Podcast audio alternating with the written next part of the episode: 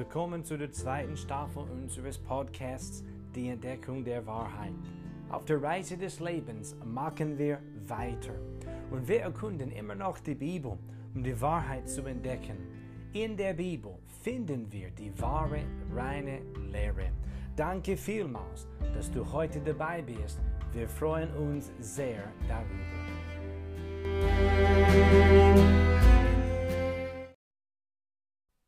Ich bedanke mich heute, dass du dabei bist und dass du jetzt dir diese Predigt anhörst. Letzte Woche haben wir mit einem neuen Thema angefangen, nämlich die wichtigste Geburt der Geschichte. Der Bibeltext ist Matthäus Kapitel 1, Verse 1 und 2 plus Verse 17 bis 25. Und aus diesem Text ersehen wir die Wichtigkeit der Geburt Jesu Christi. Wenn man wirklich versteht, was die Geburt Jesu geheißen hat, erkennt man daran, dass seine Geburt die wichtigste Geburt aller Geschichte ist. Und an dieser Stelle möchte ich nochmals den Bibeltext vorlesen, aber heute lese ich nur Matthäus Kapitel 1, Verse 18 bis 25 vor. Die Bibel sagt, die Geburt Jesu Christi aber geschah auf diese Weise, als nämlich seine Mutter Maria mit Josef verlobt war, noch ehe sie zusammengekommen waren, erwies es sich, dass sie vom Heiligen Geist schwanger geworden war. Aber Josef, ihr Mann, der gerecht war und sie doch nicht der öffentlichen Schande preisgeben wollte, gedachte sie heimlich zu entlassen. Während er aber dies im Sinn hatte, siehe, da erschien ihm ein Engel des Herrn im Traum, der sprach, Josef, Sohn Davids, scheue dich nicht, Maria, deine Frau, zu dir zu nehmen. Denn was in ihr gezeugt ist, das ist vom Heiligen Geist. Sie wird aber einen Sohn gebären, und du sollst ihm den Namen Jesus geben, denn er wird sein Volk erretten von ihren Sünden. Dies alles aber ist geschehen, damit erfüllt würde, was der Herr durch den Propheten geredet hat, der spricht, siehe, die Jungfrau wird schwanger werden und einen Sohn gebären, und man wird ihm den Namen Immanuel geben, das heißt übersetzt Gott mit uns. Als nun Josef vom Schlaf erwachte, handelte er so, wie es ihm der Engel des Herrn befohlen hatte, und nahm seine Frau zu sich. Und er erkannte sie nicht, bis sie ihren erstgeborenen Sohn geboren hatte, und er gab ihm den Namen Jesus. Es gibt zumindest drei Gründe in diesem Text, an denen wir die Wichtigkeit der Geburt Jesu Christi erkennen. Den ersten haben wir letzte Woche schon betrachtet. Jesu Geburt hieß die Erfüllung der Schrift. Das ersahen wir ganz klar aus Vers 22 und Vers 23. Durch seine Geburt würde die Schrift, die heilige Schrift, die Wörter Gottes erfüllt. Jetzt kommen wir zum zweiten Grund, nämlich seine Geburt hieß die Menschwerdung Gottes. Diese Wahrheit wird in Vers 23 offengelegt, wo es steht, man wird ihm den Namen Immanuel geben, das heißt übersetzt Gott mit uns. Das Kind Jesus wurde geboren und das kleine Baby war Gott im Fleisch. Gott würde Mensch. Und das ist das Wunder von Weihnachten. Gott würde Mensch. Lass uns jetzt die Menschwerdung Gottes anhand von Gottes geschriebenem Wort betrachten.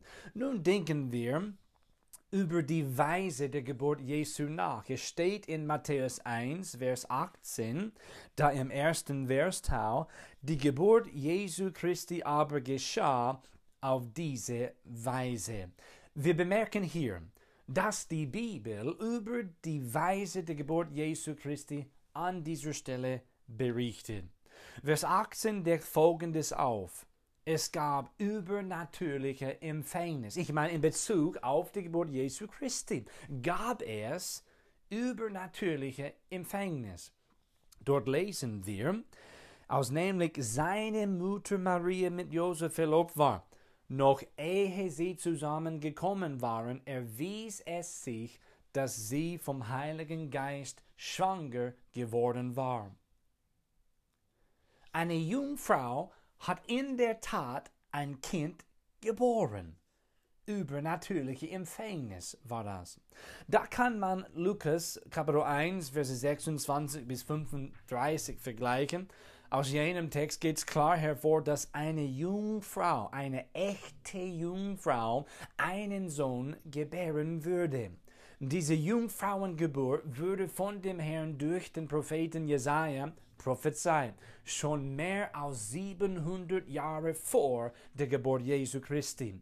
Und das geschah haargenau, wie Gott es vorher gesagt hatte. Matthäus zitiert die Prophezeiung aus Jesaja 7, Vers 14, hier in unserem Text in Vers 23.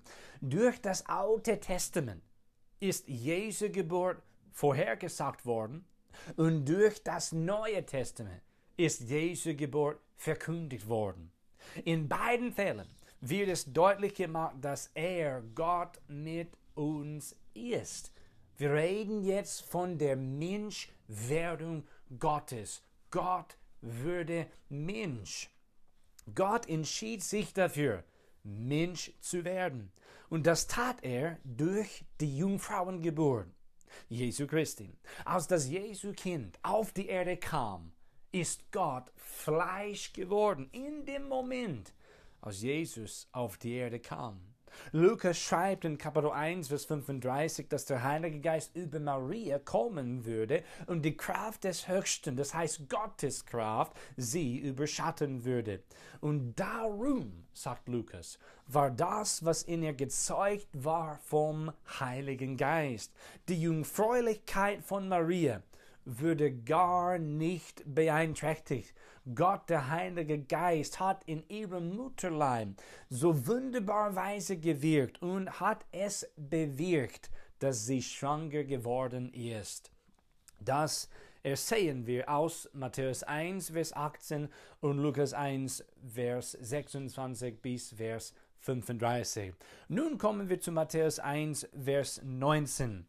Da lesen wir von, was ich nenne, dem Mysterium der Geburt Jesu. Es steht dort, aber Josef, ihr Mann, der gerecht war und sie doch nicht der öffentlichen Schande preisgeben wollte, gedachte, sie heimlich zu entlassen. Josef, der Verlobte von Maria, war durcheinander wegen der Situation. Viele Aspekte der Geburt Jesu waren Josef unbekannt. Er war doch der Mann von Maria. Die beiden waren verlobt. Sie würden heiraten. Aber sie war nun jetzt schwanger. Josef war mitleidsvoll bezüglich der Situation. Es steht in der Schrift, er wollte Maria nicht der öffentlichen Schande preisgeben. Er hat darüber nachgedacht und dann hat er gedacht, Maria heimlich zu entlassen, anstatt an ihr ein öffentliches Exempel zu statuieren. Das heißt, er hat nicht rasch gehandelt. Es gab dieses Mysterium, nicht alles war klar. Und also von Josef her anscheinend war auch nicht alles in Ordnung. Und jetzt gehen wir weiter. Wir dürfen jetzt kurz über Verse 20 und Vers 21 nachdenken. Dort sehen wir die Mitteilung der Geburt Jesu Christi.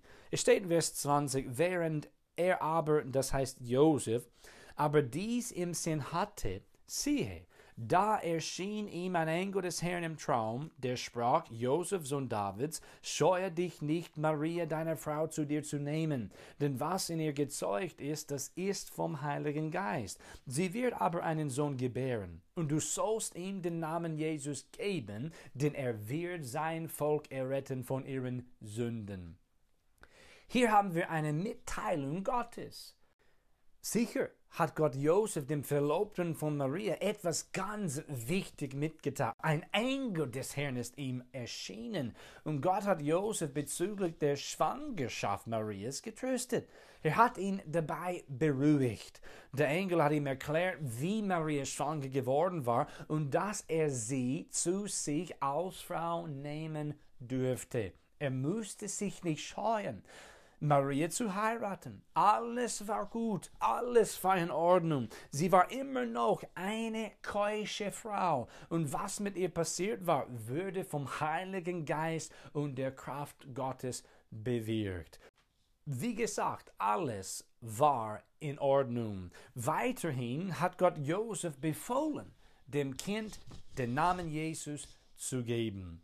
An dieser Stelle kommen wir jetzt zu Versen 22 und 23.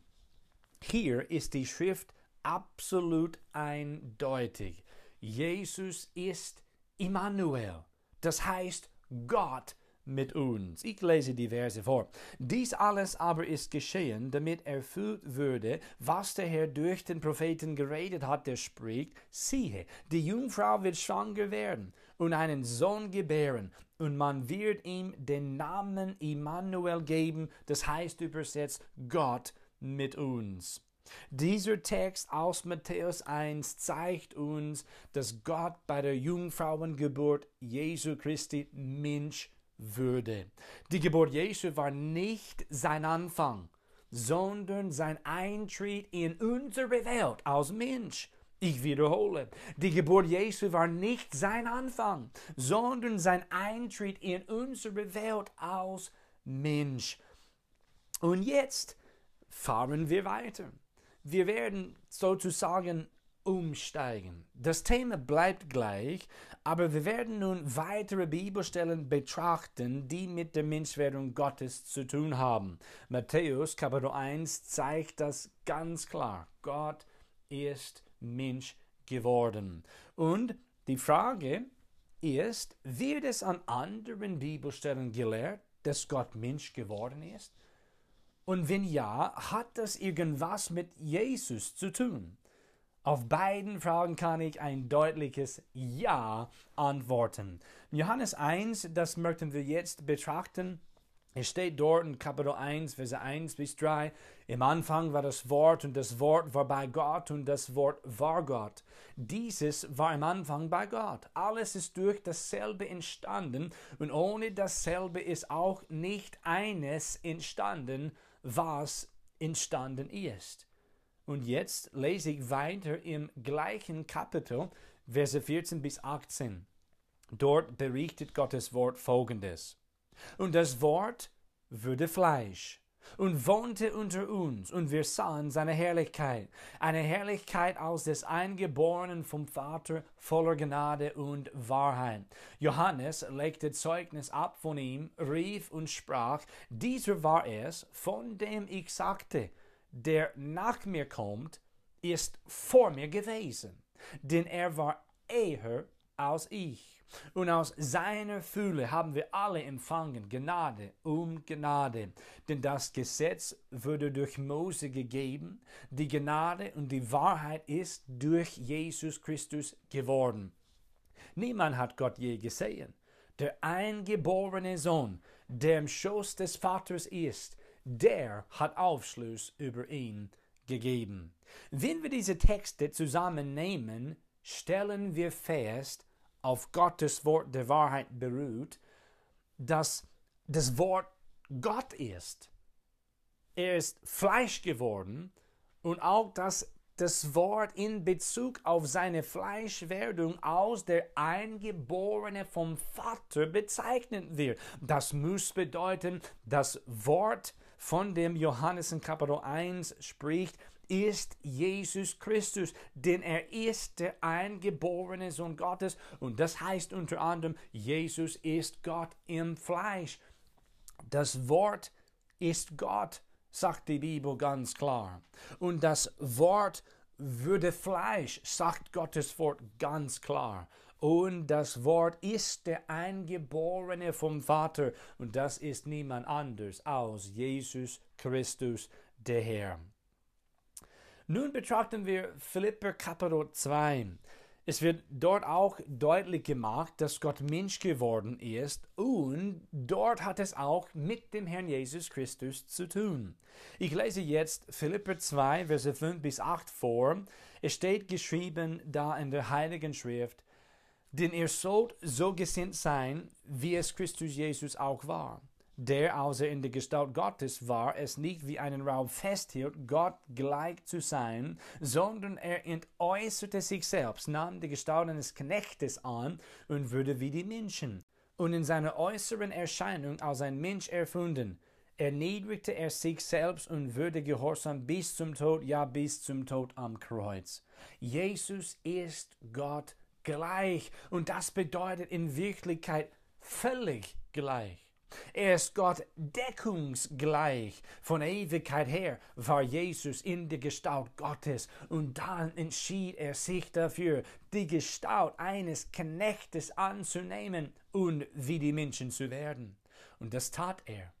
Das tat der Herr Jesus bei seiner Geburt. Er entäußerte sich selbst, nahm die Gestalt eines Menschen an. Dabei hat Jesus nicht damit aufgehört, Gott zu sein. Er verließ seine erhabene Stellung im Himmel schon. Er legte vorübergehend seine unendliche äußerliche Herrlichkeit dabei ab. Aber Jesus hat nicht damit aufgehört, Gott zu sein. Jesus, der in der Gestalt Gottes war und somit Gott gleich war, hat sich selbst entäußert. Das heißt, er gab etwas auf, um was anzunehmen und etwas zu werden, was er vorher nicht war. Vers 7 aus Philipper Kapitel 2 berichtet davon. Wie gesagt, nahm Jesus die Gestalt eines Knechtes an und wurde Mensch. Dass Jesus Mensch würde, bedeutet, dass Gott Mensch würde, denn Jesus ist Gott. Darunter sollten wir verstehen, dass obwohl Jesus seine unendliche äußerliche Herrlichkeit vorübergehend abgelegt hat, hat er seine Gottheit nicht abgelegt. Ich weiß, ich habe das schon mal gesagt, aber ich möchte das jetzt an dieser Stelle betonen. Auf gar keinen Fall legte Jesus Christus seine Gottheit bei seiner Fleischwerdung ab. Er blieb Gott auch bei der Fleischwerdung, bei der Menschwerdung. Aus Johannes 17, Vers 5 sehen wir, dass Jesus seine äußerliche Herrlichkeit zeitweilig abgelegt hat. Da lesen wir die folgenden Worte des Herrn Jesus. Und nun verherrliche du mich, Vater, bei dir selbst mit der Herrlichkeit, die ich bei dir hatte, ehe die Welt war. Sicher wurde Jesus Mensch, aber ohne die Sündennatur des Menschen. Er nahm eine vollkommene menschliche Natur an. Und außerdem kann ich verkündigen, aufgrund der Heiligen Schrift, Jesus war immer noch Gott, nachdem er Mensch geworden ist. Das heißt, Jesus ist heute immer noch sowohl Gott als auch Mensch. Er ist vollkommen Gott und gleichzeitig vollkommen Mensch. Ich komme jetzt zum Schluss. Die wunderbare, wichtige Geburt Jesu Christi hieß, Erstens die Erfüllung der Schrift. Zweitens die Menschwerdung Gottes. Kennst du diesen wunderbaren Jesus?